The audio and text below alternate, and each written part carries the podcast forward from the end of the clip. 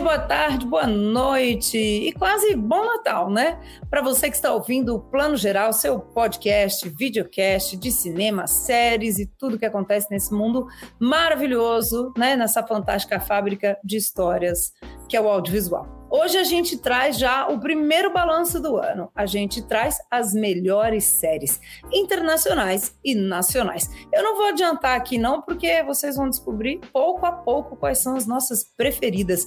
Mas quem acompanha a gente já meio tem aí uns palpites, né? Antes de mais nada, eu chamo aqui Tiago Estivalete. Bom dia, boa tarde, boa noite. Tá com a listinha preparada aí, Ti? Tô com a listinha preparada, Flavinha. Foi um ano, foi um ano muito interessante, né? Porque de, de alguma maneira eu acho que as séries brasileiras se destacaram demais, assim, foi uma surpresa atrás da outra, muitas gratas surpresas. E nas séries gringas, a gente vai falar um pouquinho sobre isso. Me parece que a gente teve melhores temporadas, continuações de séries já consagradas do que novas séries exatamente, o que é sempre um, uma peninha, né? A gente gosta também de histórias novas que nos, nos surpreendam. Teve uma ou outra, mas eu acho que a gente se balançou mais aí por, por séries que a gente já adorava, personagens que a gente acompanhava e que voltaram com tudo, né? É, eu acho, eu acho que esse foi um ano de acompanhar séries que a gente amava. Você tem toda a razão. Eu acabei de ver, tô vendo, né? Porque acabou de estrear a terceira temporada de Slow Horses, né? Que é a, a série com Gary Oldman. E eu até estava entrevistando ele, aquelas entrevistas de três minutos, né? Que a gente quase que não chama de entrevista. E eu falei isso. Falei, o que eu ando gostando da série é acompanhar os personagens. Nem é se explode, se tem perseguição, nem nada. Eu gosto dos personagens, virou minha novela. Eu ia falar isso, você está entendendo a magia da novela. Então a magia da novela é essa. E aí, afinal, eu aprendi a entender o que, é gostar de novela. Mas o Succession é isso também, né? Tudo bem que a trama de Succession é maravilhosa, para já começar aqui com uma das grandes do ano. Mas eu gosto mesmo é daquelas pessoas odiáveis, né? Eu adoro odiar todo mundo. É isso aí, gente. A gente acompanha personagens. Vamos começar por séries gringas, então, já que você começou. Acho que você já puxou, puxou um dos grandes assuntos, né? A gente viu aí o final de Succession, né? Uma série que todo mundo acompanhou por. Foram cinco temporadas, é isso? Ou quatro? Eu nem lembro mais. Mas enfim, tivemos a temporada final esse ano. Começou um pouquinho amarrada ali. Aí, gente, vamos lá, né? Atenção, spoilers para quem não viu nada. Pula aí uns bons cinco minutos que a gente vai comentar agora. Mas foi uma, uma temporada em que meio que todo mundo já imaginou que o Roy, né, o grande patriarca, ia morrer em algum momento. Achou que isso poderia acontecer no finzinho mesmo da série, mas não. Aconteceu lá pelo terceiro ou quarto episódio. E a partir daí a gente acompanhou, né? A série finalmente fez jus ao seu nome aí e a gente acompanhou a sucessão para valer. Os três filhos aí de alguma maneira até disputando poder, vendo como ia ser assim esse rearranjo de poder na, na, na, na empresa deles, né? Nesse grande conglomerado, né? Na Royco, como que isso pôde se dar. E aí nós tivemos grandes episódios, né? Como o episódio, por exemplo, do velório, do funeral do velho, né? Em que o personagem do Kieran Culkin lá, tipo, tem um breakdown assim maravilhoso. Foi uma das grandes atuações em séries do ano. O Kieran Culkin ali tendo o seu momento de crash mesmo, de breakdown com a morte do pai. Essa mistura de, né? Eles têm que lidar com a morte de um pai, porque a família mas ao mesmo tempo é muito dinheiro envolvido, não dá muito tempo para ficar só no luto, né? Não dá, né, gente? Assim como, como a, o pessoal da classe operária não pode ficar muito tempo no luto porque tem que pagar as contas, essa galera aí da classe bilionária tem que ver os conglomerados, quem compra, quem comanda, vende, não vende, né? Faz faz é, junção, né? Merging não faz. Então não dá tempo de sofrer, não, gente. Os ricos também sofrem, viu? Né? Também não tem tempo para o luto. Eu amo essa série, gente. Muita gente fala, né? Todo mundo ali é desprezível. Eu odeio aquelas pessoas. Eu, eu gosto é disso, é meu lado masoquista, assim. Eu gosto de ver todo esse jogo, essa intriga palaciana, né, de poder e como a moral é muito flexível, né? Pode uma coisa, outra hora é outra, um aliado muda de lado, o cara que você odeia num episódio, no outro é o que vai salvar ali o dia. Eu acho que Succession é uma grande lição, assim, de como a moral é algo bem fluido. Não só no Brasil, né, que acho que é o país da moral fluida. Would you consider giving your father a call? Would we consider at least a call? Was he apologizing?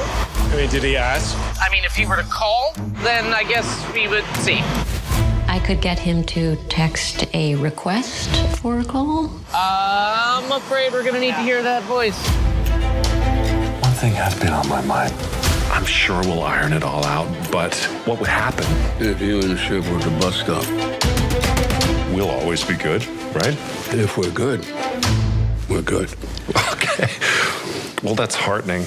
E assim, sem dar o spoiler exatamente do que acontece no último episódio, mas acho que só sacramentou o lance de que nenhum desses três filhos estava exatamente preparado para assumir esse império, né? Os três tomam aí uma rasteira da vida, digamos assim, né? Não só da vida, mas, né, tem forças muito mais poderosas que estavam ali já sedentos para tomar o espaço dessa mega empresa, né? A gente tem de leve a discussão aí de onde para onde está indo a velha mídia em, em tempos de redes sociais, né? Que é uma discussão que acho que é mais profunda no The Morning Show, mas também aparece aí. Enfim, foi legal ver ainda aquele método tradicional da HBO de um episódio por semana e ver os fãs acompanhando e comentando cada episódio cada semana, que acho que é uma coisa que tem seu valor, né? Que é legal a gente a gente ver como como é, é isso, né? A série que acontece aos pouquinhos, ela pode uh, é, movimentar as atenções de um jeito muito bacana, muito especial ainda. Completamente. Eu acho também, eu gosto. A gente que é mais antigo gosta, né, dessa coisa de um por semana. Na verdade, eu acho que até libera um pouco a gente dessa obrigação de maratonar, porque essa coisa de maratonar é para jovem, né? É jovem que tem aquela ansiedade que estreia lá a nova temporada de Stranger Things no dia seguinte, todo mundo já tem que dizer tudo que achou, né? Ou Vandinha, né? O ano passado foi Vandinha. É gostoso ir devagarinho, né, gente? Não precisa ser novela, que são nove meses né, de gestação. Mas aí, algumas semanas, eu não acho ruim, não. A própria. A gente já vai falar dela, mas a própria Morning Show, né? Como a gente não conseguiu ver tudo de uma vez, a gente ficava de uma semana para outra discutindo o que talvez seria. Acho gostoso, assim, não acho. Não me faz mal para ansiedade, não. Pelo contrário. Sim, e eu acho que é um tipo de, de exibição que está vencendo, na verdade, né? A própria Netflix, a gente acabou de ver com The Crown, né? Eles têm feito isso com várias últimas temporadas, divide em duas partes. Então, assim, você consegue duas repercussões, né? Todo mundo comentou muito a primeira parte de The Crown e agora certamente vai comentar a segunda, né? Foi também muito esperto para separar a, a, morte da Diana, que pegou toda essa primeira parte, que era o grande assunto, do que vem depois. A gente vai ter um, um enfoque no Príncipe William, né? Segunda parte ainda vai vir aí dia 14, que já é semana que vem, na verdade, né?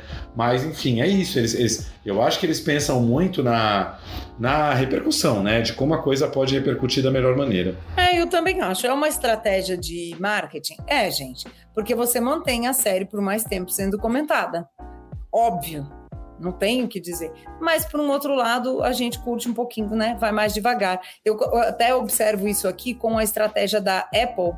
É Apple Paramount, né? O Assassinos da Lua das Flores. É e... isso. Paramount no cinema, Apple no streaming. Isso, que eles fizeram muito bem, porque óbvio que eles tinham uma ideia ali de quando ia chegar no streaming, mas não divulgaram. E eu mesma perguntei várias vezes, né? Para Apple Brasil. Tem ideia já de quando vai, quando não vai? Não ainda. Aí nessa semana chegou para alugar no streaming, né? Avulso. Eu acho que no começo do ano que vem, talvez, vai chegar para assinantes gerais ali da Apple. Mas é uma estratégia, né? Tentando criar janelas que esse mundo horizontal, né, do, do streaming e tal, meio que tirou e aí eu acho que as distribuidoras, produtores, né, estúdios com os streamings estão tentando criar uma nova lógica. E eu, sinceramente, tenho que dizer que eu concordo. Acho que fizeram bem. Muita gente foi ver logo o Scorsese. Se tivessem dito vai estrear dia X de dezembro, talvez as pessoas tivessem esperado. Com certeza. Mas vamos deixar Scorsese para a semana que vem, que eu só quero registrar que a Flávia conseguiu falar de Scorsese ao longo de 12 edições do ano. Aí ela traz o Scorsese na edição de séries. Para a semana que vem ele também está nos melhores do ano. Ou seja, a mulher é fã, bicho. Olha, o clipping do Scorsese, se chegasse no plano geral, ia ficar bem orgulhoso. E eu não tô ganhando para isso, viu? É só amor mesmo. Mas sim, com certeza, foi o melhor tipo de divulgação, assim, mas aí a gente discute também mais na semana que vem. Vamos falar um pouquinho então de The Morning Show e o Urso The Bear, né, que acho que com certeza ficaram entre as melhores do ano. O Morning Show teve uma temporada que começou agora, se não me engano, foi final de outubro, né? Terminou agora no comecinho de dezembro ou final de novembro, né? Que teve uma terceira temporada excelente, eu diria melhor que a segunda, não tão forte que a primeira, que a primeira vai sempre morar nos nossos corações, mas trouxe de novo essa discussão da velha mídia, o, o grande é, bilionário, trilionário das redes sociais, um cara que tem algo parecido com o Twitter, alguém que poderia ser o Elon, o Elon Musk, tentando comprar aí a UBA, que é a emissora que exibe o The Morning Show. E a gente tem de novo aí muito girl power, né? Muito poder feminino, muitas mulheres se juntando aí para fazerem o que elas acham que é certo, se juntando contra um inimigo mais poderoso, que em geral é masculino, né? Personagens assim excelentes, em diálogos incríveis, reviravoltas toda santa semana. A cada semana você achava que a UBA ou o Morning Show poderia ir para um lado, poderia acabar, mas não acaba e volta.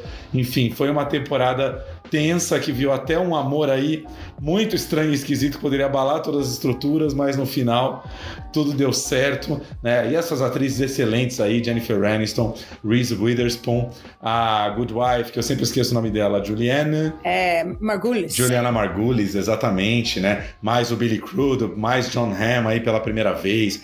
Enfim, é um, assim, elenco poderoso, com o roteiro perfeito, assim, não tem erro, né? Também dava para esperar da Morning Show toda semana. Dava, e toda vez que acaba o Morning Show, eu fico super órfã. Essa aí eu vi a novela viu? Porque essa novela da mídia, né? E, é, e, aí pega o lado jornalístico, porque é a pauta, é como vai apurar a pauta, como que vai noticiar, a preparação para a entrevista, né? Para mim, um dos momentos mais deliciosos são as duas grandes entrevistas que essa temporada tem, né? Primeiro, a Jennifer Aniston é como grande âncora entrevistando esse magnata, né? E como é que ela vai ser neutra? Depois a história muda bastante, né?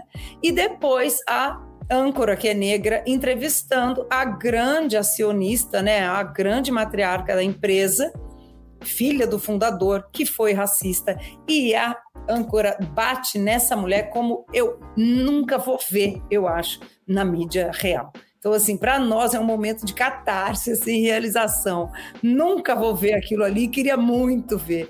Então, nossa, para quem é jornalista, aquilo é delicioso. É verdade, a jovem âncora negra contra a, a matriarca branca ali do Império, né?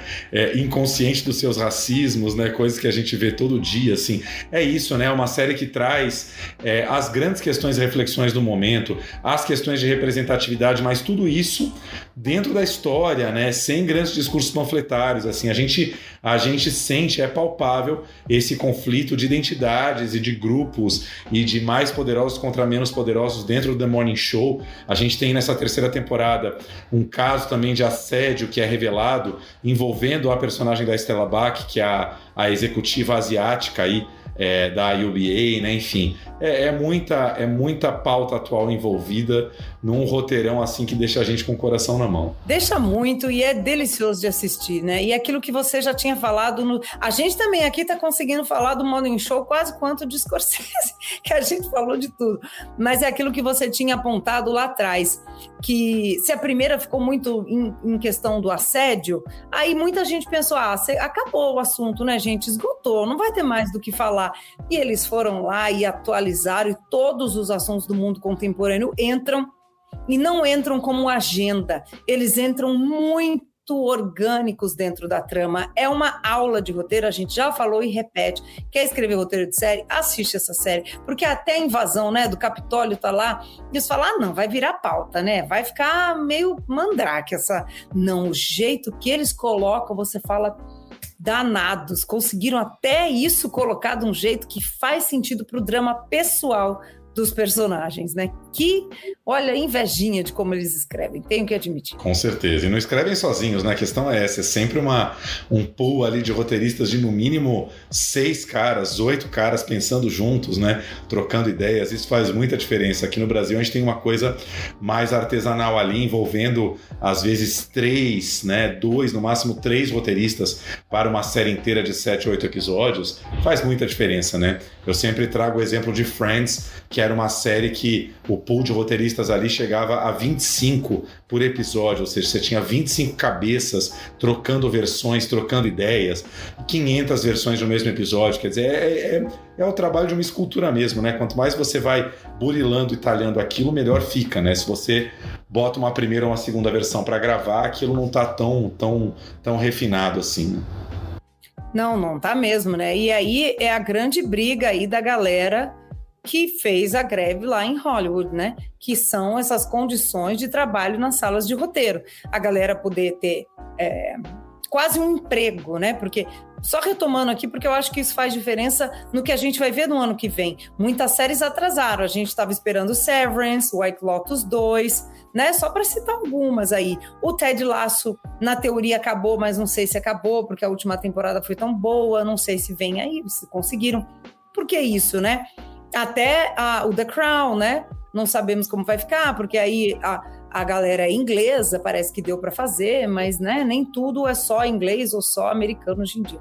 Enfim, a questão é, os caras, quando tem uma sala fixa e eles estão trabalhando e vão de um para o outro e tem essa segurança de poder continuar pensando e não, sei lá, oito meses depois chamam eles de novo, a coisa melhora de qualidade, né? É claro que melhora. Então, essa greve também foi por isso, né, Tiago? Pela qualidade, né? Bate aqui na gente, né? Eight seconds to you. Cue her. Good morning. I'm bringing you some sad and upsetting news. And while I don't know the details of the allegations, She's throwing me under the bus. Mitch Kessler, my co host and partner of 15 years, was fired today. You!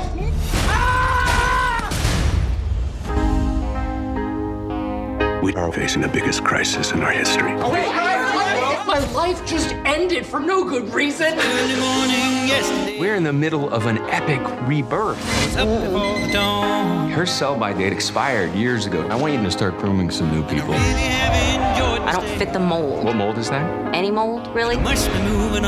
Your show sucks. Thank you. It's Thank barely you. news. I want wardrobe tests, screen tests, makeup tests. We need a contract. Where's legal? Ready? I'm ready. Most people want to trust that the person that is telling them about the world is an honest person.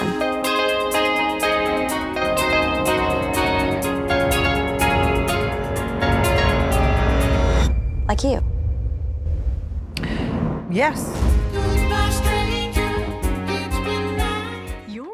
Severance é ruptura, tá, gente? A Flávia mora em Los Angeles, ela, enfim, ela fala mais a- os nomes em inglês da série, mas ninguém vai lembrar que Severance é ruptura, uma série que a Flávia adora e que, né, acho que foi atrapalhada aí pela greve dos roteiristas. Deveria ter tido uma segunda temporada esse ano, ficou para ano que vem, mas vai sair, né? É, não, eu fiquei com esse negócio de Severance, porque a Apple demorou tanto para dar nome para essa série no Brasil que a gente achou que ia ficar Severance. Porque tem umas que ficam, né? Tem umas que você acha que vai vir e não vem. Por exemplo, Monarch, que é Monarch, enfim, que é essa do Godzilla aí, dos Kaijus, que acabou de estrear, ficou Monarch mesmo com CH. E aí tem um intertítulo lá. Aí algumas a gente acha que eles vão pôr, não põe, outras, né? Tipo Monster.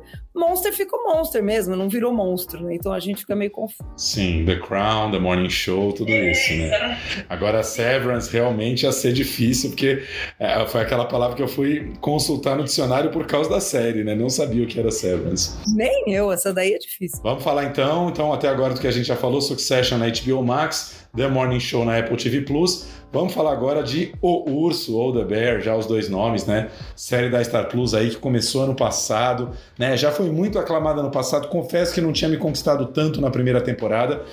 É, já era uma temporada boa, claro, mas assim fez uma segunda temporada perfeita, irretocável, é, trabalhando, aproveitando tudo aquilo que as séries americanas fazem de melhor, né? Episódios dedicados a personagens exclusivos, um certo vai e vem no tempo, e a gente acompanhou nessa segunda temporada é, a, a, a lenta abertura do restaurante do Carne, né? Do, do Carne Berzato, né? Berzato é o nome da família, daí o apelido The Bear, né? A gente acompanhou ao longo de todos os episódios aí é, a ansiedade, né? A ansiedade que é a abertura de um restaurante, muito interessante acompanhar todos nós, ainda mais a gente que é paulista, né, meu, que adora um bom restaurante, que sai para jantar, e é aquela coisa, né, quando o restaurante abre, você vê ali nos jornais, ah, lançou tal restaurante, você vai, aquilo parece tão fluido, né? Parece que aquilo abriu assim de uma hora para outra, e nessa série você descobre a, a, a pemba que é você tocar um restaurante, você construir as receitas, você trabalhar para aquelas receitas, para que aquelas receitas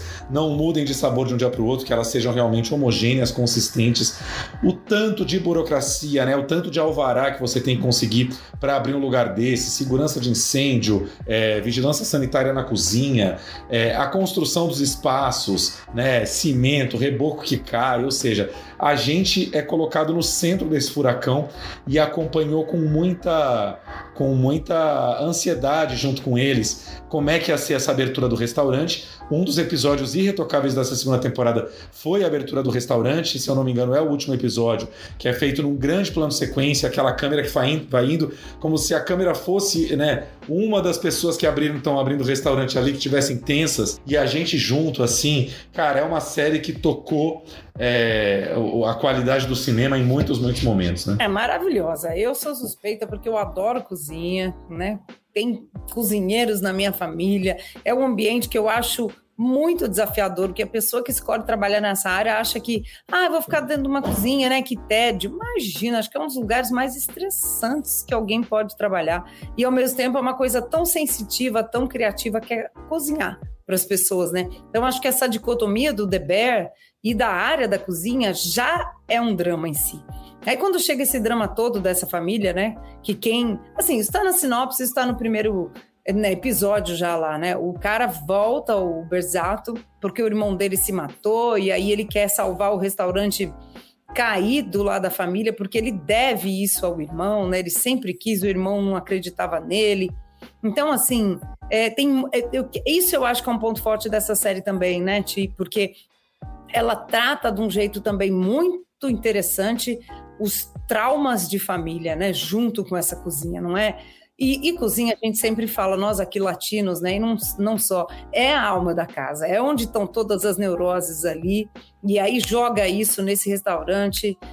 É uma panela de pressão, para usar uma metáfora aí bem, bem óbvia, mas é, né? 25 pounds? No, no, no, I ordered 200.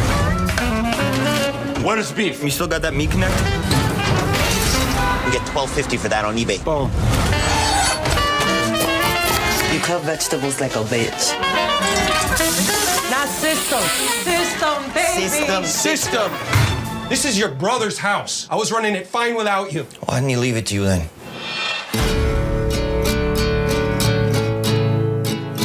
Wipe your hands on your apron, chef. Jeff. I refer to everybody as chef because it's a sign of respect. You can throw down, huh? Behind, behind. So how you gonna pass the family test? Delicious or impressive? Delicious is impressive. Word. Yo, family's up. I just never had plátanos with like grass on it. Change this restaurant, right? But we have to change the chemistry. Hey, why are you always like watching me? Because it's just sort of my job. We're the chili flakes. Cousin organizes, it's more confusing. Right there. Labeled chili flakes. E aí vamos falar um pouquinho daquele que eu acho que nós escolhemos aí como o melhor episódio do ano, episódio 6 dessa segunda temporada, em que a gente tem um imenso flashback para a noite de Natal dos Berzato, e aí a gente vai conhecer principalmente a mãe do Carmen aí, vivida pela imensa Jamie Lee Curtis, que com esse episódio ainda coroou o ano dela, né? Levou o Oscar de melhor atriz coadjuvante ali no final de fevereiro, com tudo em todo lugar ao mesmo tempo, né? Primeiro Oscar da carreira dela. No ano passado encerrou aí os 20 anos o, o da franquia Halloween, 20 anos não, imagina 40, né? Série, a, a série começou ali nos anos 70 e é, faz aí a mãe dos Berzato, uma mãe absolutamente instável, agressiva, acho que não dá nem para chamar de passiva agressiva, ela é agressiva mesmo. E é um episódio longo, se eu não me engano, de mais de uma hora, é praticamente um longa-metragem do Natal dos Berzato que começa com uma confraternização leve, a gente vai sentindo uma tensão no ar através de uns diálogos ríspidos, os personagens que não vão se entendendo, até que uma fala mal colocada na mesa do jantar começa a desenterrar antiquíssimos ressentimentos e essa mãe vai explodir e a gente vai ver é, o trauma, enfim, do Carme e do primo e de todo mundo com essa família, né? Mas é um episódio absolutamente dirigi bem dirigido que termina lá em cima acontecendo coisas violentíssimas, absurdas e surpreendentes. Enfim, é um episódio que tem uma força que valeria por um longa-metragem. Assim, se fosse lançado nos cinemas, valia a pena ir ver. Completamente, porque todas as neuroses estão desenhadas ali e a gente ficou falando aqui muito da cozinha, da cozinha. Esse sai dessa cozinha, né, do restaurante e é um grande flashback. É um dos poucos, né, longos flashbacks. Tem flashbacks na primeira e na segunda temporada, mas não longos assim. Esse é um episódio inteiro, né, um flashback que é um filme, como disse o Thiago, mas para a gente entender muito também por que que o Carme é esse cara neurótico, né? por que, que a relação de, com a irmã dele é assim, por que, que isso e aquilo, a gente vai entendendo ao mesmo tempo essa paixão também pela cozinha, né? A gente vai entendendo ao longo dos episódios, mas é o pai que é mais colocado ali, o irmão cozinhando também. Esse episódio, a mãe entra e entra acachapante, né, Tiago? É aula para várias aulas de psicanálise. Esse episódio também, né? Construção de personagens brilhantes, né? Exato. E é uma série que eu acho que, dentro de uma história simples, ela consegue condensar vários gêneros, né? Tem muito drama, tem esse suspense principal aí da abertura do restaurante, que é um suspense, uma tensão que a gente acompanha. Nessa temporada teve o romance lindo do, do Carmen aí com a nova namoradinha dele, né? Que é uma gracinha e, e e assim, é, a paixão deles ali, né? O Carmen, como é um cara imaturo, cheio de problemas, né? Também foi uma relação muito, muito delicada construída. E esse elenco principal, né? A gente já tem esses dois boys lindíssimos, super chuchucos, né? O Jeremy Allen White, que faz o protagonista aí, o Carmen, que tá bombando muito, né? Ele é um dos protagonistas do Na Ponta dos Dedos, que é um filminho da Apple delicioso que estreou recente. E, né, o outro boy da série, que assim, é, eu sei que é preferido de muita gente, inclusive da minha irmã Aline, que é o Ebon Moss Backrack, adoro esse nome, que vive o Rich, que é o primo loser, aí o primo muito problemático, né? Mas como boa família italiana ali, o Carmen não, não larga a mão do Rich, né? Mesmo com todos os defeitos dele, e o Rich tem pelo menos um episódio ali dele na cozinha, dele aprendendo a ser um bom gerente ali, né? Um bom, um bom host de restaurante num episódio lindo que tem Olivia Colman, em que ele brilha muito. Enfim, essa série é brilho para todo lado. Essa série é só amor, gente. E se você não gosta de cozinha, não entende nada, não sabe cozinhar, não é um problema. Tá? Essa série é o Enrolaços de Família e isso que o Tiago comentou logo no começo, o dispositivo de acompanhar o processo de abertura desse restaurante, ele quase que parece um reality, sem ser que é isso. Ai, hoje vamos tirar as mesas, agora a gente reforma. Hoje deu problema no cano, sabe aqueles reality de reforma? Ah, agora tem um problema. Ih, o fornecedor não veio. Ai, como é que eu. Ih, a sobremesa. Ih, ih, é quase que um reality. Então já traz o drama junto, né? E a noite de abertura, ela é incrível mesmo de bem dirigida, porque você tem dois grandes palcos da ação o salão e a cozinha. Né? E como que um vaza para o outro, o outro vaza para um, nunca mais você vai num restaurante sem pensar nesse episódio. Nunca, você tem toda a razão. É uma mistura de, da, da tensão do Masterchef com aquele quadro, eu não lembro, vou lembrar o nome agora, A Casa dos Sonhos, Minha Casa dos Sonhos do Luciano Huck, que é construir uma casa que tá tudo errado, né? É uma junção dos dois. E, e, e acho, o seu comentário não é nada bobo, porque assim, é, é uma tendência, né? Eu acho que assim, os produtores são muito antenados nisso. O reality show veio para ficar, o reality show é uma linguagem muito forte no streaming, então quando eles conseguem levar coisas do reality para ficção e vice-versa, a coisa funciona muito, né? Você atrai vários públicos e essa série consegue muito isso. É demais, é muito. E você sente aquela tensão. Aí um dia tá tudo lindo, não sei o quê, cai o teto. Ah, não, porque tinha um problema aqui no encanamento que a gente sabia. Ah, porque o gerador não sei o que, a geladeira, o gás está isso. E aí o dia, gente, parece a prova do Enem. É o vestibular deles, quando vai o cara do. Não é a vigilância sanitária, é a junta, é como se fosse a junta comercial para dar o ok que eles podem abrir aquele estabelecimento. Meu Deus, né? Que é é, não é a junta comercial, não sei como é no Brasil, pela ignorância aqui, mas é a, a, o departamento de segurança vai lá para ver se não tem vazamento de gás, se tá tudo certo e tal, porque você pode explodir um lugar, né? Se tem um vazamentinho ali mal colocado e tal. Então, no dia que esse fiscal vai lá testar, é uma tensão que parece final de campeonato, eles ganham no pênalti né, a, a, a, o, o alvará para conseguir finalmente abrir. E o pior é que você fica tenso acompanhando. Então, essa série é muito bem filmada e muito bem contada. E como tem muita coisa que dá errado, você fala, vai que dá. This is a delicate ecosystem, and it's held together by a shared history and love. I have every intention of turning this into a respectable place of business. Eventually. Time to try the new sandwiches. Yo, this shit looks different. What do you think? It's redundant and white, just like you.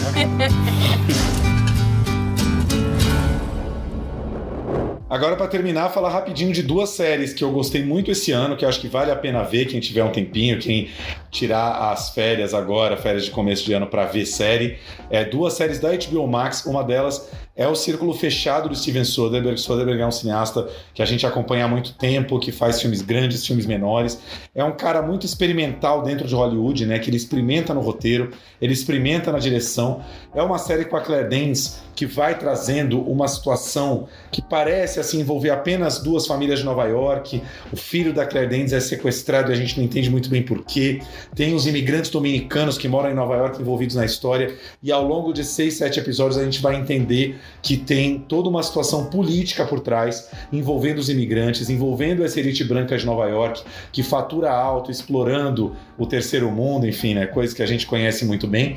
E eu acho interessante que essa série ganhou uma atualidade nesse momento, porque o lance dos dominicanos tem a ver com o condomínio que essa família branca constrói em Essequibo. Quem tem acompanhado o noticiário recente aqui sabe que Essequibo é aquele território da Guiana que a Venezuela, que o, o, o Maduro está tentando é, anexar nesse momento, né? Essa briga, é, essa tentativa de expansão da Venezuela para cima de Essequibo, porque Essequibo tem muito petróleo e a série envolve justamente muito petróleo e a riqueza do petróleo.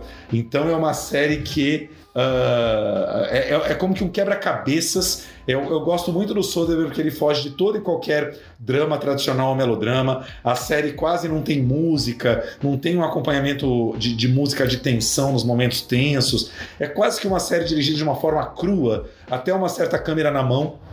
E o elenco é todo fascinante. O Soderbergh já fez muitos filmes assim também. É um elenco que envolve pelo menos 12 ou 13 personagens muito importantes e eles vão se costurando e a gente vai entendendo a relação deles. Né? A gente tá vendo a Zoe aí que faz a policial, que é sensacional, uma policial é, casca grossa, assim, pé na porta, que tenta arrancar tudo de todo mundo. E, cara, é um roteirão também, assim, que apenas no último episódio é que o círculo se fecha, né? Realmente, e a gente consegue entender toda a treta que tá rolando entre esses vários personagens. You understand? The things happening to your family, they're happening for a reason. Hello? Listen to me. Who is this? We have your son. The guy on the phone? Did he have an accent? What kind? Guyanese? Guyanese? Um, does that mean something to you? You do exactly what I've instructed you to do, and the balance will be restored. But what you think happens next? They're gonna kill that boy. But we're gonna save him. Life is a series of little loyalty tests. You have to make a choice who to follow and who to trust. It makes no sense that we would be targeted. You okay? There's something else going on? They're all hiding shit. Whatever this costs is worth it. Não consegui assistir. E ainda você trouxe essa, esse dado aí, atual, atual, né? Esse equipo, que ninguém sabe, ninguém viu, ninguém sabe onde é. Tô vendo altos é, infográficos na imprensa explicando o que está acontecendo, né? E vi vários memes também de gente falando: você tá louco, eu tô aqui lindo na Bahia. Você acha que eu vou pra guerra por causa da Guiana com a Venezuela? Sai daqui, Lula. Não me chama não pra essa guerra, que não tenho nada a ver com isso, né? O Brasil gosta de olhar as guerras de longe, não me vem com isso, não. Né? Porque o Brasil faz fronteira com esses dois países. Não, não queremos, não. Muito obrigado. Não queremos, não. Logo aí.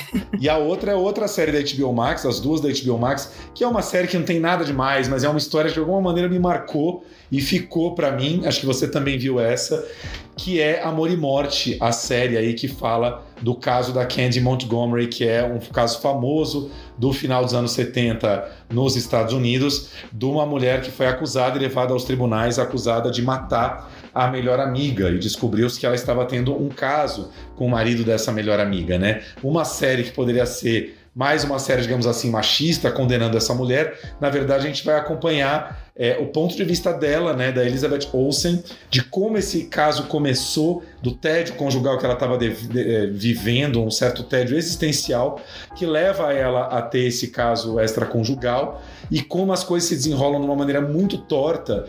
Não que ela seja inocente, mas a gente vai entender todas as razões dessa mulher. Elizabeth Olsen está incrível, um elenco imenso, Jesse, Jesse Plemons, a Lily Rabe, que é uma atriz que faz muita série, American Horror Story, tá naquela série é, da escravidão é, da Amazon, que daqui a pouco eu lembro o nome. Cara, é uma atriz fantástica, elencão, numa história super redonda, tradicional, bem contada mas muito interessante. Assim, aquela série que entre um episódio e outro, você parou de ver, você vai continuar no dia seguinte, a série fica, sabe? Você fala, ai meu Deus, como é que vai continuar essa história? É muito bom. Eu também gostei muito dessa série. E ela começa devagarinho, né? Ela começa quase como se você estivesse vendo uma, uma, uma novela de época mesmo, ela demora, né? É a vidinha deles na igreja, essa mulher chata, né? Essa Madame Bovary aí, né? Americana, e depois a coisa vai se complicando. Eu gosto muito, mais uma vez, séries é incrível como a gente fala muito de roteiro.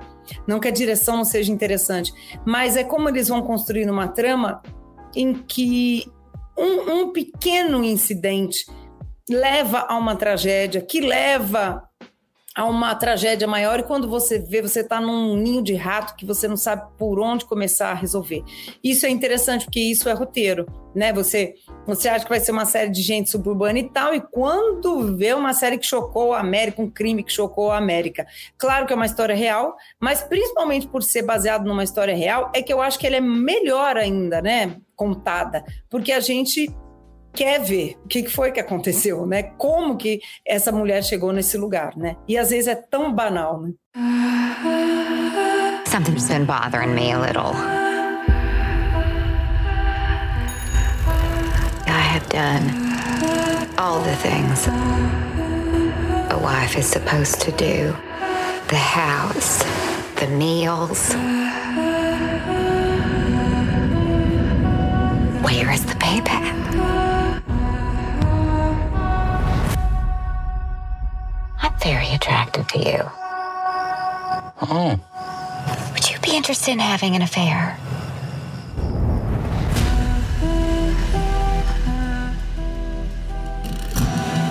You two just looked at each other like you got a secret.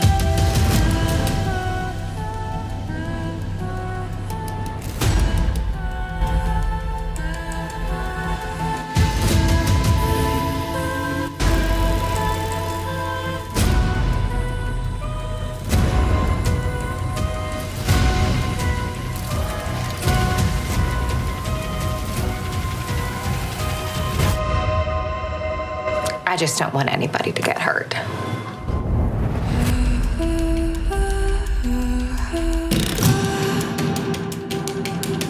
E você queria também citar alguma série aí que eu não vi, eu acho que te marcou esse ano, né? Ah, eu quero. Tem vários, mas tem uma aqui que. Aí eu tô total garota da Apple, né? Vocês sabem. Eu vi muita Apple Girl é, Apple Girl total, né? Fiz muitas entrevistas.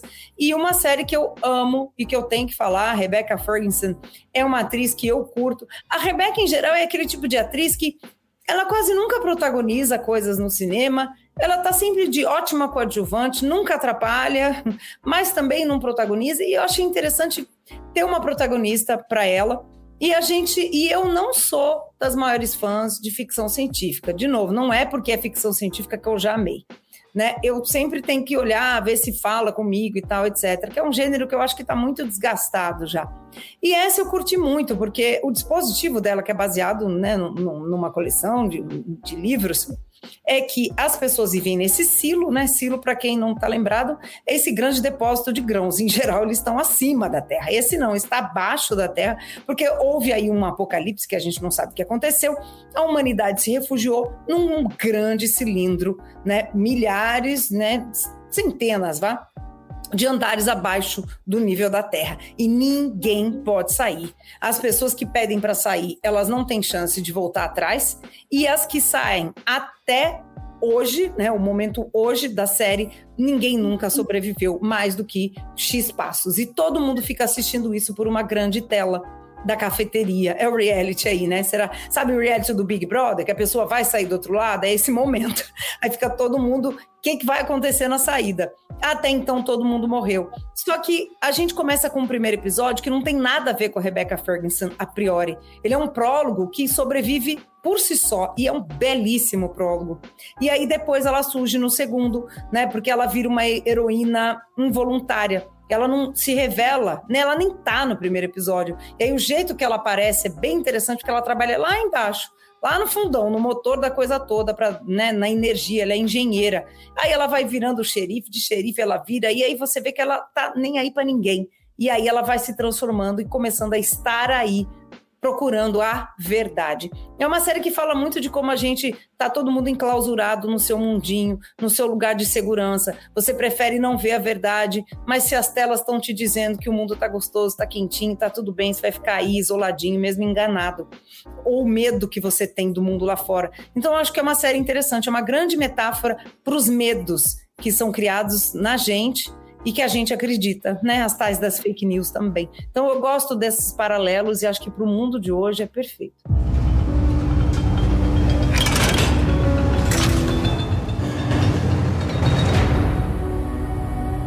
We do not know why we are here.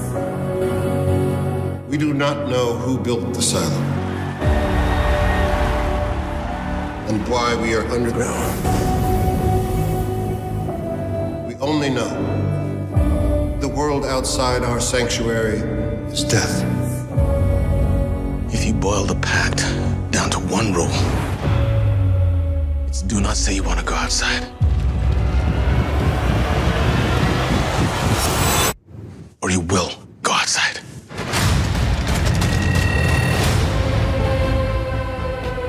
Don't you ever think about the world beyond the silo? What if what we see is not what's out there? Down in mechanical, there's always someone who has a theory about the silo. I need to find out the truth.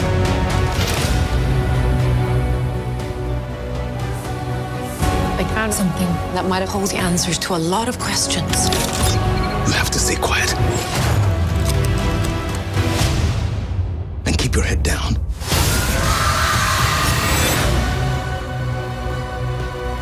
Are you willing to give everything you have for this?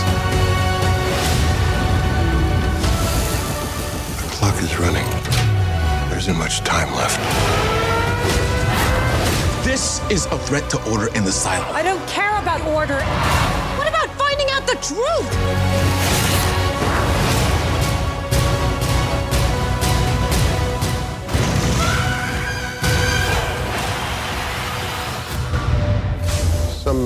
Mysteries They're best left unsolved.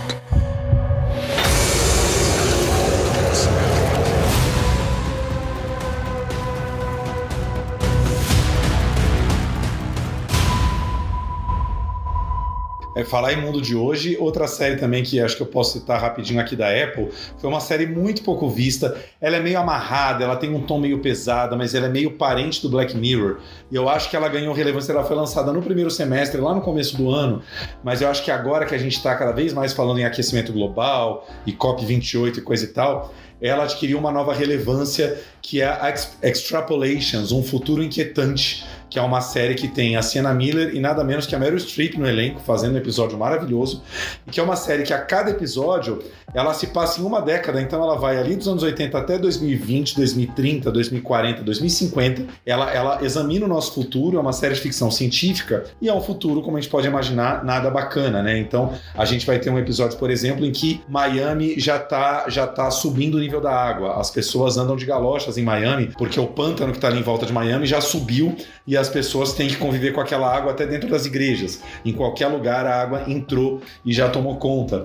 E a Meryl Streep faz um, um, um episódio que é justamente é, ela é a mãe da, da cientista que está atrás da última baleia jubarte do mundo. Eles estão tentando contato com essa baleia jubarte, e assim como a, por um lado a baleia está em extinção, por outro os humanos avançaram tecnologicamente e desenvolveram é, um esquema de tradução da língua das baleias, ou seja, é, a gente já tem um software capaz de entender como as baleias pensam, só que no momento que elas já estão quase sendo extintas, ou seja, a especulação que a série faz sobre o que pode acontecer num futuro com a nossa natureza e meio ambiente, o planeta, é muito, muito interessante. Assim, então, para quem ama Black Mirror, acho que é uma série que vale a pena dar uma olhada. Extrapolations, um futuro inquietante na Apple TV Plus. E aí, é muito interessante. Essa eu não vi também e o título, né? Porque em português extrapolar é passar, né? Extrapolar. E em inglês o extrapolation é quase como conjectura, né? Você conjecturar algo, né? Você está extrapolando a realidade de uma certa forma, né? Mas é interessante como essa palavra ganhou outra conotação no inglês, né? Então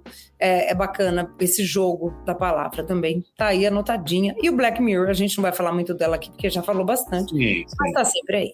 É isso, que não foi assim, né? A melhor temporada do mundo, já teve temporadas fabulosas. Foi até uma temporada temporada mais curta, mas sempre tem os episódios de interesse, né? Sempre comentada. É aquela série que a gente quer ver todo ano, né? Se puder, traz seis episódios aí que a gente quer. É isso aí, essa com certeza. O primeiro é um, é um que é referência já para esse mundo doido de inteligência artificial que a gente tá, né? A gente nem tá ligando tanto para a trama do primeiro, mas a, a, reprodução da voz da Salma Hayek lá, todo mundo sabe já essa referência, mesmo sem ter visto esse primeiro episódio. É isso. Vamos falar um pouquinho de série brasileira, que a gente já passou da metade do episódio aqui.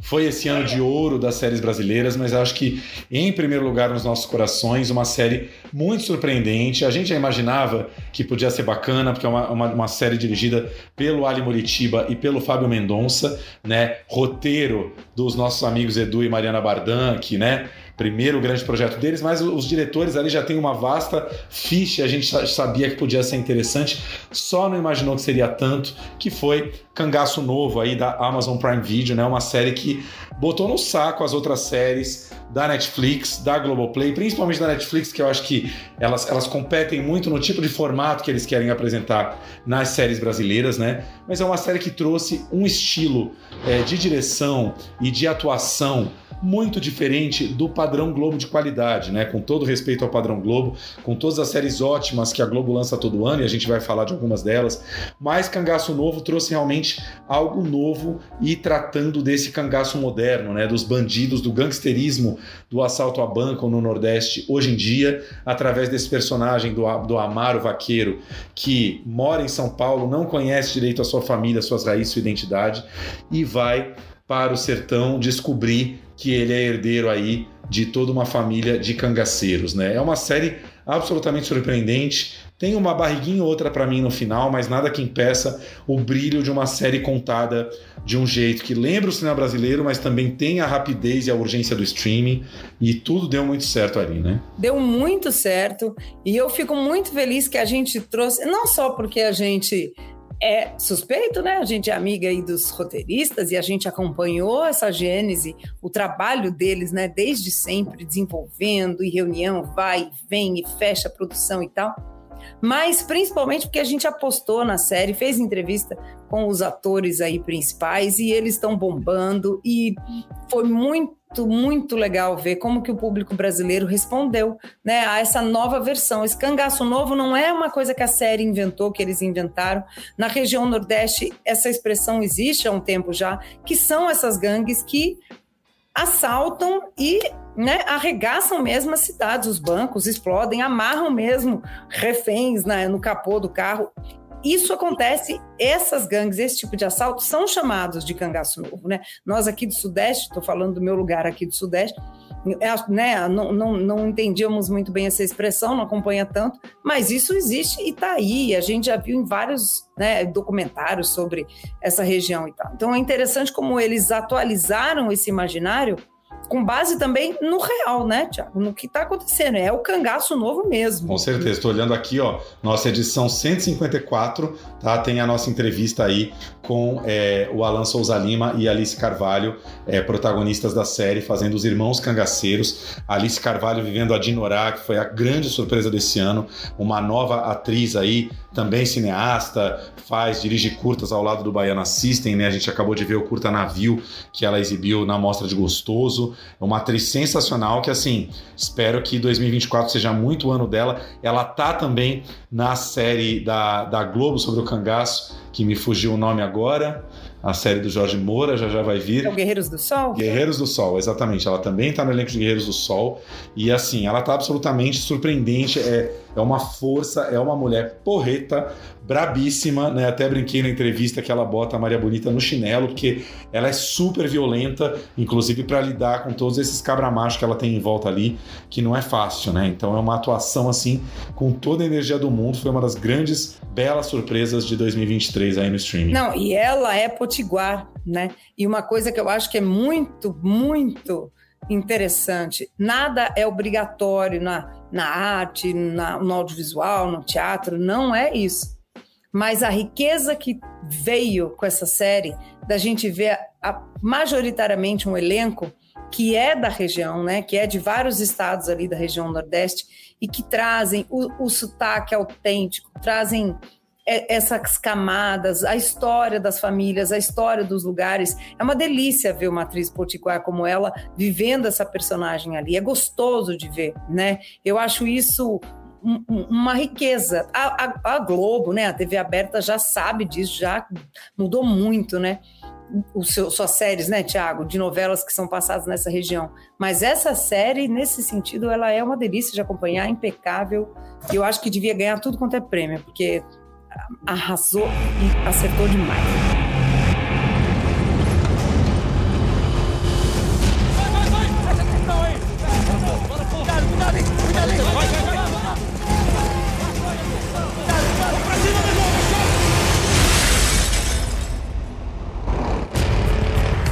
Vamos de casa! Tô procurando General Giovanni.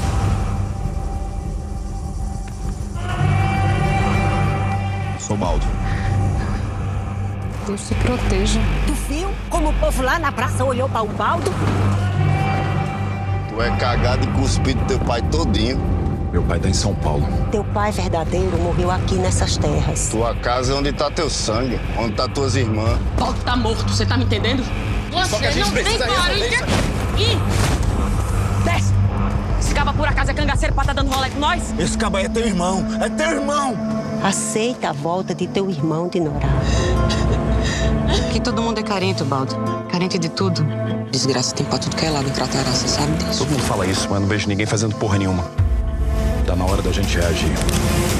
Pela primeira vez na minha vida, tô fazendo a minha própria escolha. Eu cansei de obedecer você, cansei de obedecer a porra do general, do gerente do banco. Isso aqui é um assalto! Cansei de ter essa roupa engomada pra trabalhar todos os dias. Quem tá com o boleto atrasado aí nessa porra?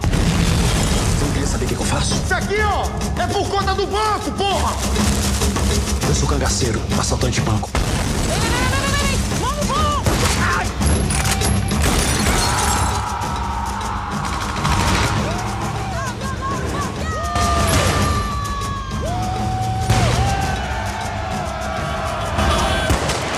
Essa vida só tem dois caminhos. E parece que você tá querendo o do caixão.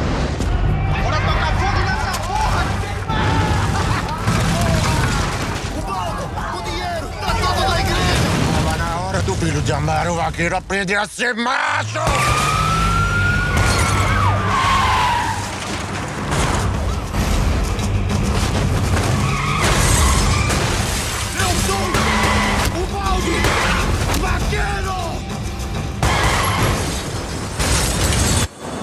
Terra aqui, ó, tá no meu sangue, porra! vai ganhar muitos prêmios e vai ganhar a segunda temporada com certeza, já, com, já confirmada aí pelo Prime Video, né? Foi de longe a série brasileira de maior sucesso que eles já lançaram. Eles estavam apanhando muito, né? eles fizeram várias sériezinhas de comédia e meio juvenis e meio tal que não estavam muito acontecendo e essa realmente teve uma repercussão excelente. A outra série, a segunda aí do ano, né, perdeu por pouco aí o posto de primeiro lugar, mas é uma série incrível também, quase do nível HBO americano assim. Os outros do nosso querido Lucas Paraíso, né, falando aí sobre é, a insegurança que todos nós brasileiros vivemos, mesmo em grandes condomínios, né, como diria Sartre, como o inferno realmente são os outros.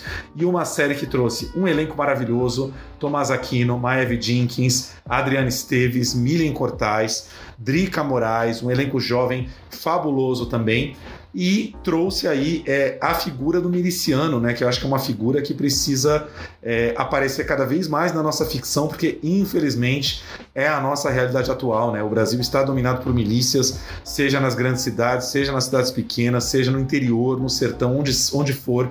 O poder paralelo é o que veio para ficar no Brasil e é, a figura do miliciano vivido pelo Eduardo Sterblit, aí o Sérgio, é muito forte e é uma série que a tensão só vai crescendo, né? coisas muito bárbaras vão acontecendo, uh, a, a, a, as identidades dessas pessoas vão se esfacelando no convívio umas com as outras. E é uma série que mostra muito como o Brasil podre pode entrar é, dentro da, do, do, do, que a gente considera como o Brasil de bem, os cidadãos de bem, os cidadãos de bem, o Brasil com a cara mais limpinha, como tá tudo entranhado, como tá tudo emaranhado e não tem muita solução. Né? Não tem mesmo, né? E essa série, essa é uma série também batendo aqui nessa tecla novamente, em que os personagens são muito bem desenvolvidos e escritos, né? É uma série que é quase toda dentro de um condomínio, né? Praticamente, né? Então, assim, você fala, gente, vai ser chatíssimo, não sai disso.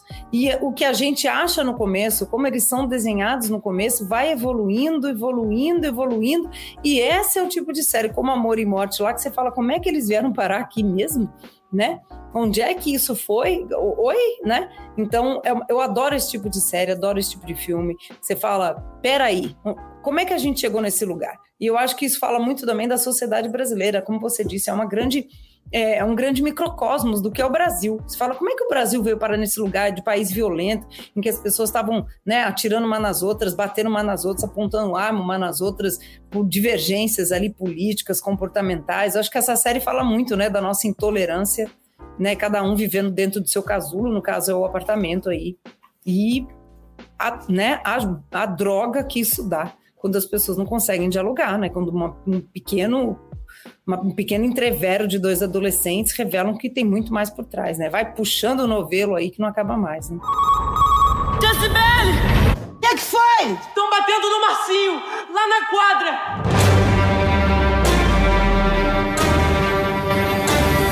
O que que tá acontecendo aqui? O menino nasceu para levar ponto. Por mim, teu filho tava preso.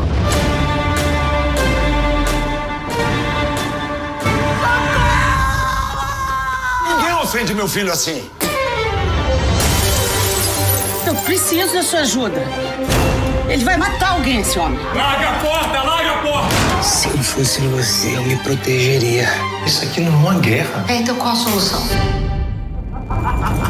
Não me mata, por favor. Você viu como é bom sacanear os outros? Não vá, onde você vai? Calma, vamos tentar resolver de outra forma. Você nunca deu exemplo. Quem é você pra falar de exemplo? Você vai ter coragem de atirar? Para! Esse lugar vai me enlouquecer. A gente ultrapassou o limite. Tá vivendo uma guerra que eu não sei mais quem tá contra quem. Em que ponto chegamos? Para! Nós somos pessoas de bem. O problema são os outros, né?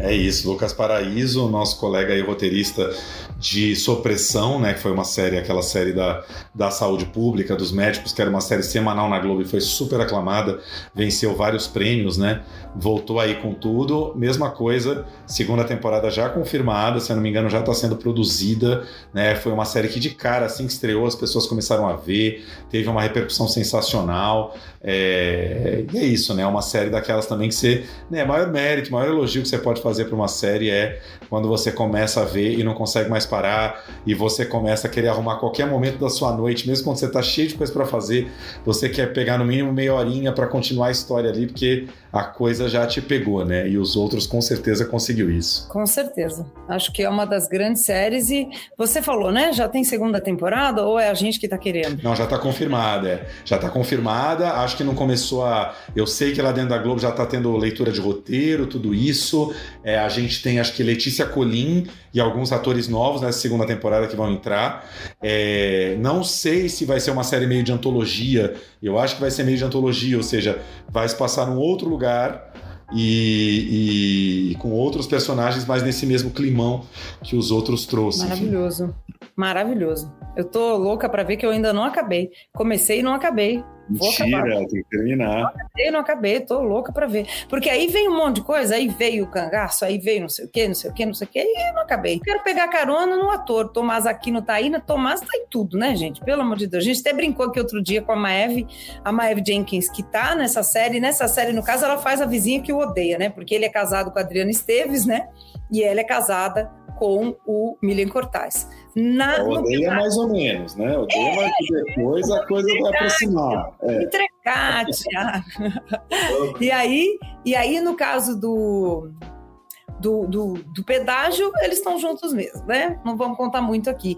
E nessa série, eles voltam também a atuar, só que aí em lados opostos, não vou contar muito também mais, mas DNA do Crime, que é uma série dirigida pelo Heitor Dália, que tá bombando aí, acabou de estrear, né? Tá estreando aí no, no, no como é que a gente fala isso, Thiago? No frigir dos ovos aí do, do ano, né? O apagar das luzes do ano, né? Ela, estreou aí no apagar das luzes e eu acho que ela traz uma outra outra vertente das séries brasileiras que estão por aí, que é uma série de ação, de locação. Aí sim, ela está na locação e ela se passa ali na fronteira com o Paraguai. Por que, que isso é interessante? Porque a gente não filma muito, né? Essa, essa região, né? O Paraguai, nem coprodução no cinema e tal, a gente tem visto muito. Eu não me lembro de, de, filmes aí brasileiros que pega o Paraguai desse jeito, que explora. É baseado numa história real e o Heitor vem, né, nessa Nessa estrada aí, ele fez o Arcanjo Renegado, tá indo bem com séries de ação, uma grande série, e conta a história de um assalto real, que foi considerado o maior assalto do Paraguai até então, quando ele aconteceu. E há dois policiais que estão investigando isso. Um deles é quem? A Maeve Jenkins, e o outro Jenkins, né? E o outro é o Rômulo Braga, é a Suelen e o Benício. Então, eles estão querendo acompanhar, eles vão acompanhar esse caso e querem prender esses criminosos, né? No mundo real, disseram que esse crime foi cometido pelo PCC. Aqui na série é só a organização. Mas quem que é o chefão? O Tomás Aquino. É um cara que se chama Sem Alma, que é bem calculista, ao mesmo tempo religioso. Tá aí as contradições do Brasil né? Um cara frio, assim, impiedoso. E aí é uma série de ação, grandes cenas de ação, perseguição, tudo que tem direito, drone, sobe drone, grua e vai tudo. Uma bela direção de gênero, que é algo que a gente comentou muito tempo aqui no Brasil, que a gente não fazia muito filme de ação, não investia nesse gênero. As séries estão dando bastante conta disso. E interessante, tá liderando as bilheterias, vamos dizer assim, né, as mais vistas da Netflix no mundo todo, viu? Não só no Brasil. Eu as tenho... bilheterias é ótimo, adorei, liderando as, as bilheterias. É.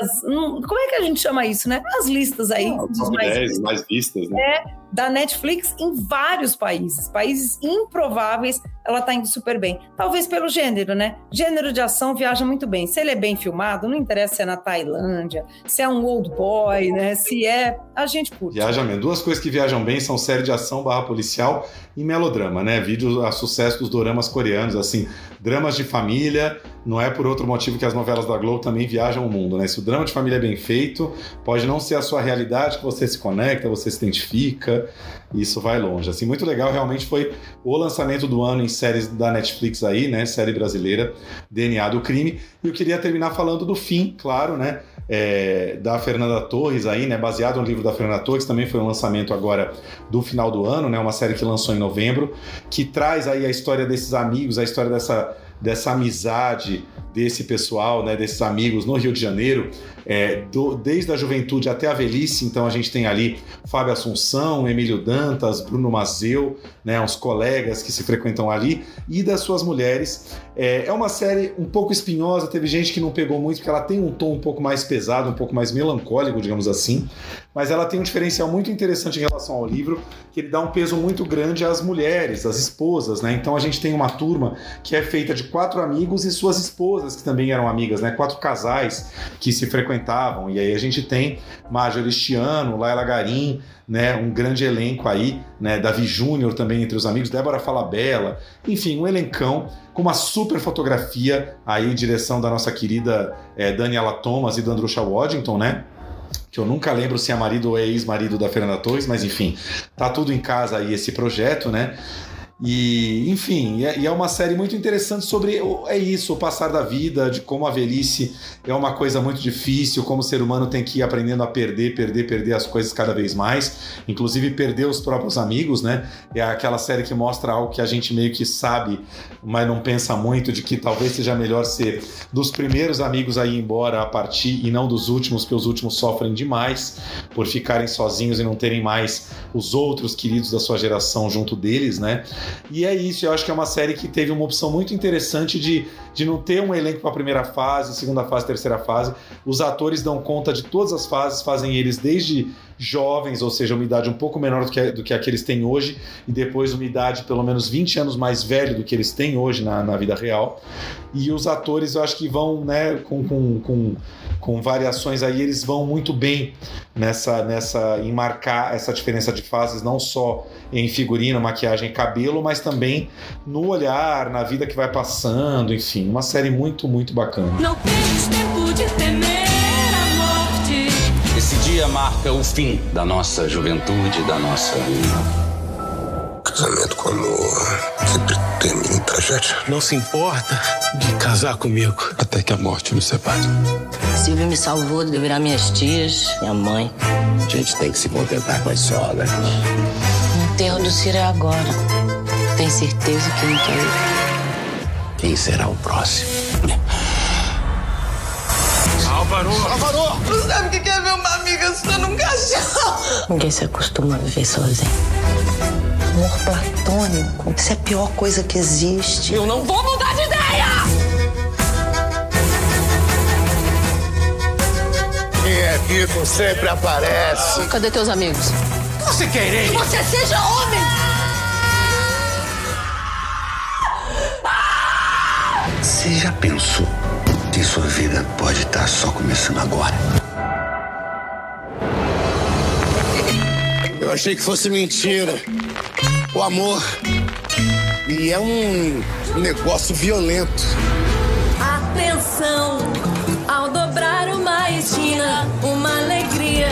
Atenção, menina!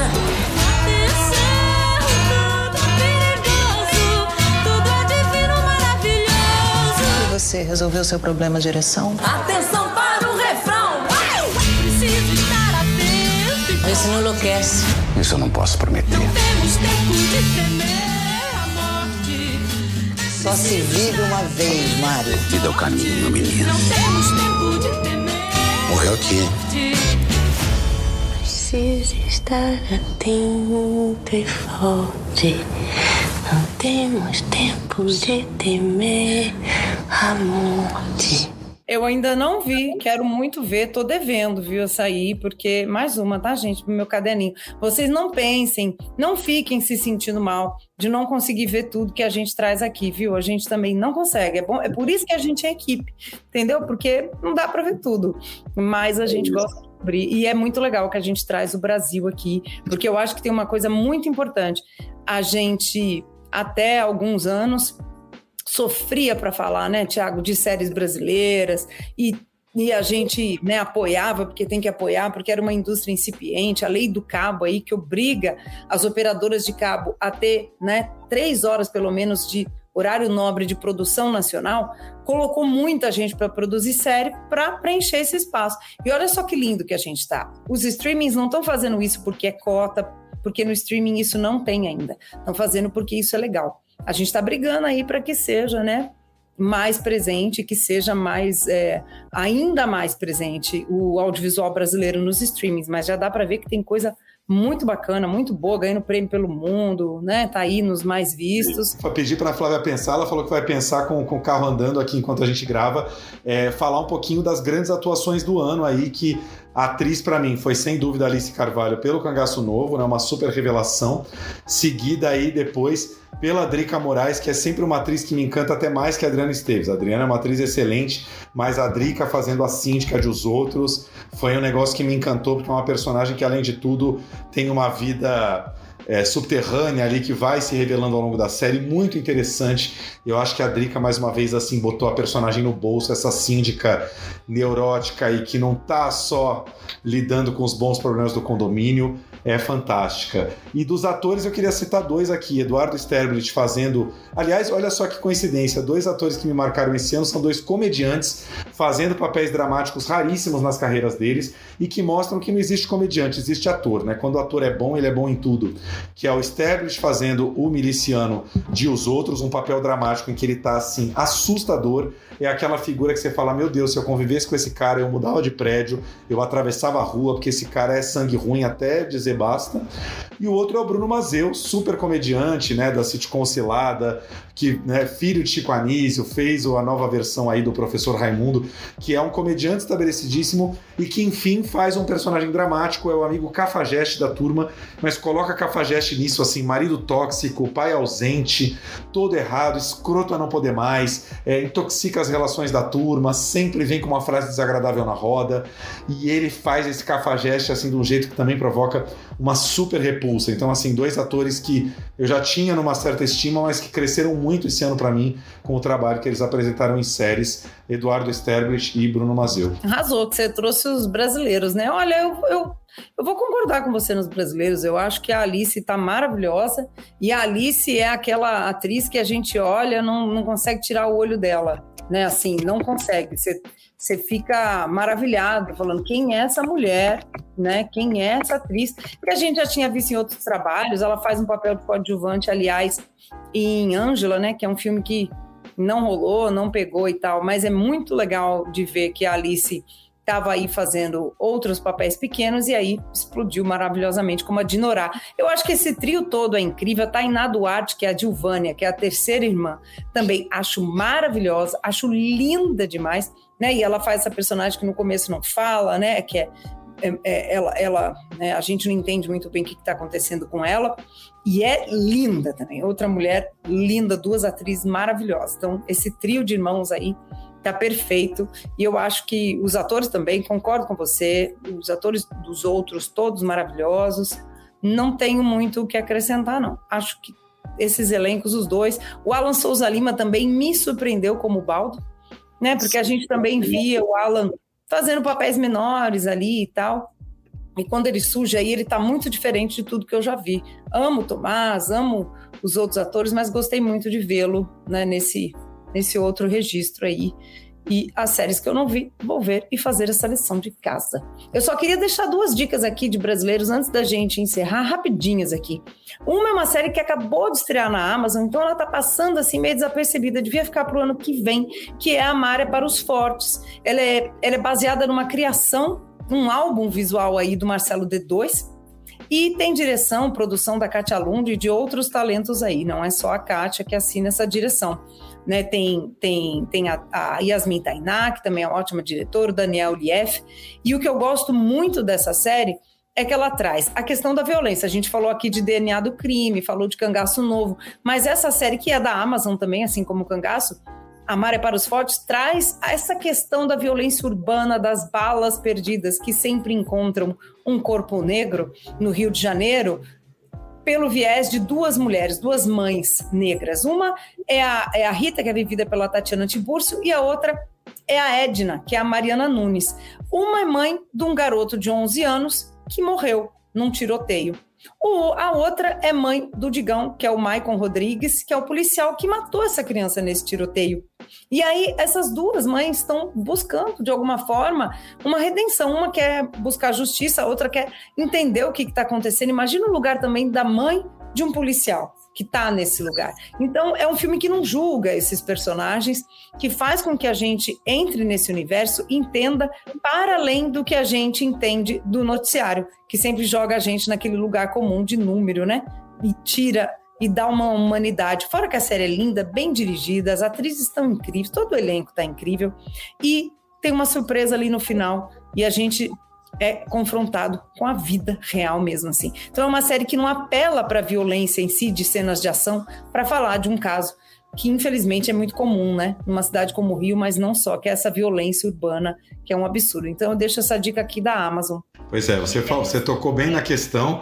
É uma, uma, complicação, porque assim, não sei se é uma questão de fim de ano, mas todo mundo correndo aí no mês de dezembro para terminar trabalhos e os streams bombando em séries novas, né? Vou deixar também aqui só o registro que a Globoplay estreou na semana passada, Betinho no Fio da Navalha, né? Mais uma série biopic aí do nosso maior sociólogo aí, né? É, famoso aí por campanhas contra a fome maravilhosas. E a gente tem aí o, Fer, o Antônio Haddad, que é o, o menino da, da série Os Outros, fazendo o Betinho jovem, e o Júlio Andrade fazendo o Betinho, né, na idade adulta. A caracterização dele tá fantástica.